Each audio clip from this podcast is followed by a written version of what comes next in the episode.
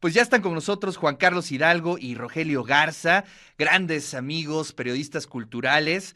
Pues un poco para hacer eh, un breve homenaje a nuestro querido Carlos Martínez Rentería.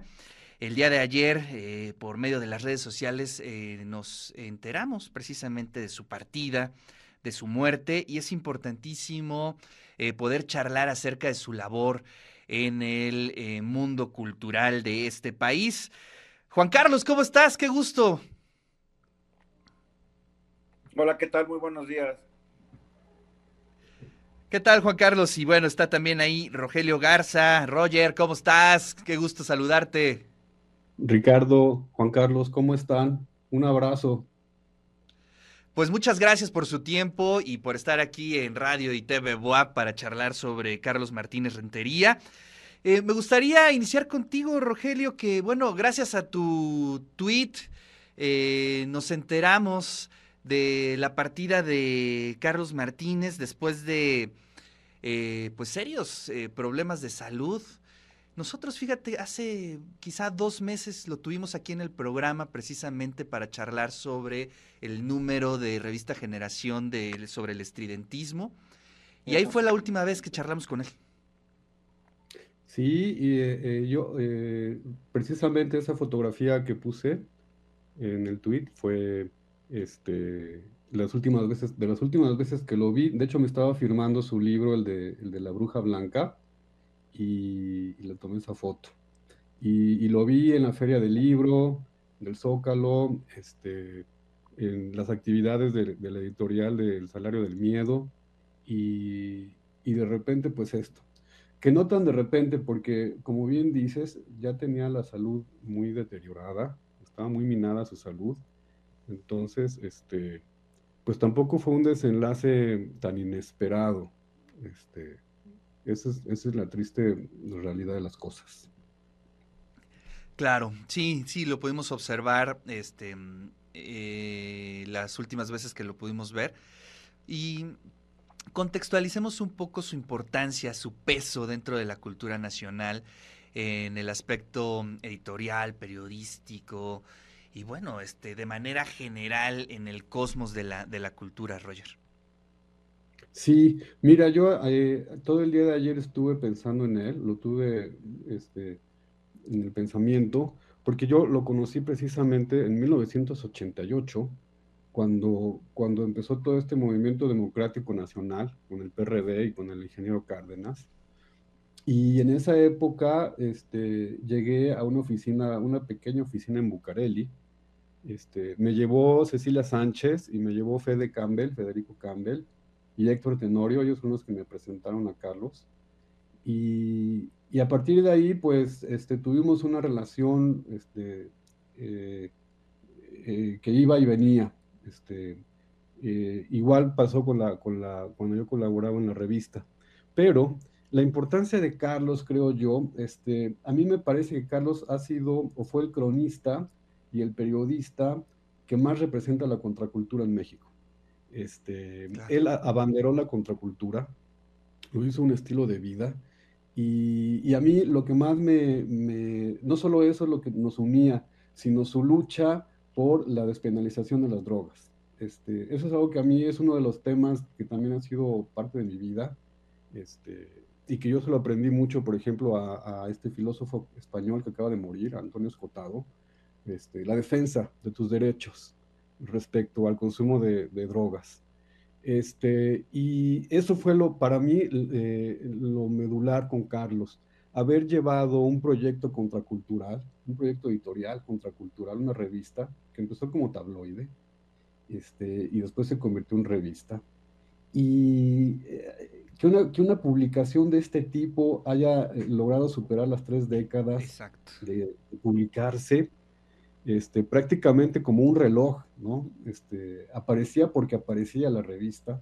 Entonces, eh, Generación siempre fue una un ejemplo de la tenacidad este, y del trabajo eh, desde la contracultura. Mira esas, esas portadas, qué bonitas. Esos son los primeros ejemplares de la revista. Este, se las envié ayer a, este, Juancito. Y, y, eso es lo que yo este, rescato de, Carlos, este, su tenacidad, su constancia, este, su coherencia. Él, él es, fue un personaje, un periodista, un poeta, un cronista, este, un editor muy generoso. Era, fue como editor, este, Carlos inició, nos inició a muchísimos periodistas emergentes entre los 80 y los 90. Este, él era el que te abría las páginas generosamente para que publicaras ahí. No importaba qué tan descabellado fuera tu texto, él te lo publicaba. Este, y por ahí pasamos muchísimas personas, muchísimos. Este, y, y haber llevado este proyecto, haberlo este, mantenido, cuando ni siquiera las revistas comerciales, de, musicales o, culturales, han tenido esa resistencia. Claro. ¿no? Este, ha sido la, la, publicación contracultural más resistente y más longeva en México. Este, quizá la que, la que se convirtió en un pilar en torno a la contracultura. Entonces, si hubiera un personaje, un periodista, este, y un cronista y un editor de la contracultura en México, un equivalente a Lawrence Ferlinghetti, que por cierto Carlos lo trajo a México, a Ferlinghetti, al gran editor Bitnik, este, eh, eh, se merece todos los tributos, simplemente por haber hecho lo que hizo. Y bueno, no me quiero extender más para que Juan Carlos nos platique un poco. Sí, Juan Carlos, pues adelante, su importancia, su contexto ya lo comentó varios, varios rasgos importantes ahí, Roger, pero desde tu punto de vista, tú lo conociste, parrandeaste con él, entonces también nos puedes dar un punto de vista sobre la importancia de Carlos Martínez Rentería. Sí, eh, yo lo conocí por ahí de mediados de los años 80, en un encuentro de revistas independientes, y ya desde entonces Carlos pues asumía un papel de un aglutinante, ¿no? De la, de la contracultura. Era una figura que le daba cohesión, pues eh, su don de gentes, su afabilidad, su, su buen humor, le permitía relacionarse con figuras muy, muy divergentes. Él lograba convencer a todo tipo de artistas plásticos, pintores, ilustradores, eh, que colaboraran en su proyecto Generación, o sea, y, debemos de eh, reconocer la gran perseverancia, ¿no? Que llegó a un grado de, pues, de una vocación, de un apostolado radical, ¿no? En cuanto a la ideología que defendía, que siempre fueron los ideales más libertarios, combativos, ¿no? Gracias a él, muchos de los fenómenos de la contracultura obtuvieron visibilidad, o sea, siempre hizo números muy puntuales acerca, por ejemplo, de, del movimiento dark, ¿no? Que de alguna manera eran instantáneas, eran retratos de lo que estaba pasando en diferentes escenas, fue un impulsor también y un defensor de, del arte erótico en su momento.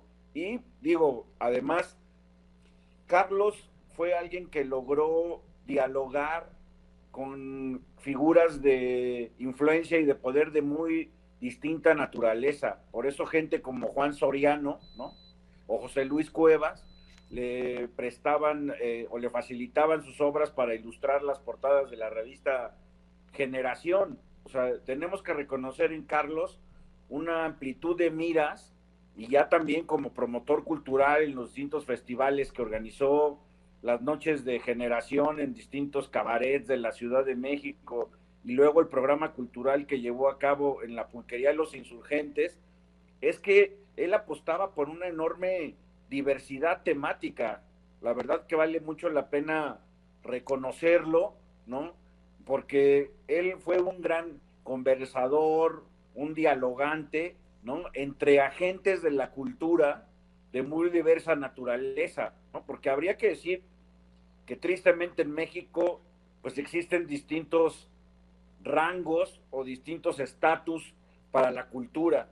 hay una cultura de las altas esferas que se cuece en los grandes salones lujosos, entre los premios literarios, en las alfombras rojas, y eso es algo que, que no le interesaba a Carlos y que siempre esas altas esferas veían por debajo del hombro a la cultura alternativa, a la contracultura, y eso es algo que Carlos siempre se dedicó en, reivindicar, en darle un valor a todos estos productos alternativos, contraculturales, de oposición, y además yo creo que ahora que empiezan a surgir muchísimas opiniones de, de personas muy distintas, todo el mundo reconocía ese don de gentes, ese trato, esa afabilidad de parte de alguien que pudiera haber optado por una posición un tanto más, no sé, más agreste, pero el carácter de Carlos siempre, siempre lo, lo sacó adelante y bueno, además deja un trabajo, una obra importante combinando el ensayo, ¿no? Hizo varios libros precisamente acerca de la contracultura y un trabajo personalísimo eh, dentro de la poesía. Entonces yo incluso ayer apuntaba que más allá de cualquier libro en específico, de cualquier título que uno quisiera mencionar de Carlos Martínez o de sus columnas de Salón Palacio que se publicaron durante muchísimos años en la jornada, la verdadera obra de Carlos Martínez Rentería fue su vida misma, fue él en sí mismo, fue su más grande obra y qué bien que se haya dado a querer entre tantísima gente que le reconoce lo que aportó a la cultura nacional y ahí no hagamos distingos entre la cultura, lo alternativo o la cultura formal así con C mayúscula. Bueno, pues este creo que tendremos que vernos por aquí en Puebla, tanto Roger como Juan Carlos, para hacer una muy buena mesa de homenaje a Carlos Martínez Rentería próximamente. Y eh, creo que hay mucho que releer de Carlos Martínez Rentería. Y sobre todo sí, efectivamente creo que hay que entender su vida como eh, su obra maestra y creo que ahí sí coincidimos y creo que es importantísimo que lo charlemos aquí desde los medios públicos porque es importante que eh, lo tengamos presente para el desarrollo de la cultura de nuestro país.